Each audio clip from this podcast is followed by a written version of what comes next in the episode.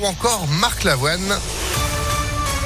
On va chanter Elle a les yeux revolver juste après euh, la météo toujours aussi euh, chaude et puis l'info immédiatement avec Florian Lafont. Bonjour. Bonjour à tous. S'il connaît le nom de son futur Premier ministre, Emmanuel Macron depuis Berlin hier a déclaré savoir qui sera le successeur de Jean Castex à la tête du gouvernement euh, sans pour autant dévoiler son identité.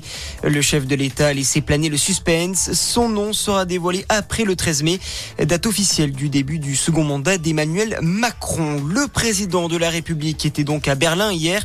Il a rencontré sur place le chancelier allemand Olaf Scholz pour discuter notamment de la guerre en Ukraine.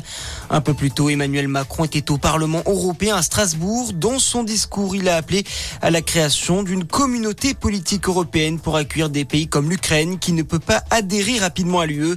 Il s'est également dit favorable à une révision des traités de l'Union européenne pour notamment rendre plus efficaces les prises de décision.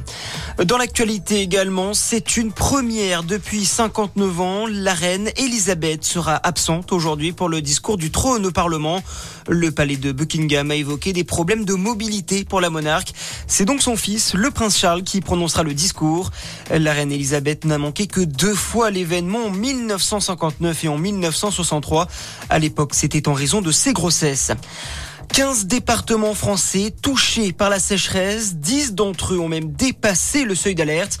Un phénomène dû à un manque de précipitations ces derniers mois dans le pays. Conséquence, le rendement de certaines cultures comme les céréales, le blé ou l'orge est menacé.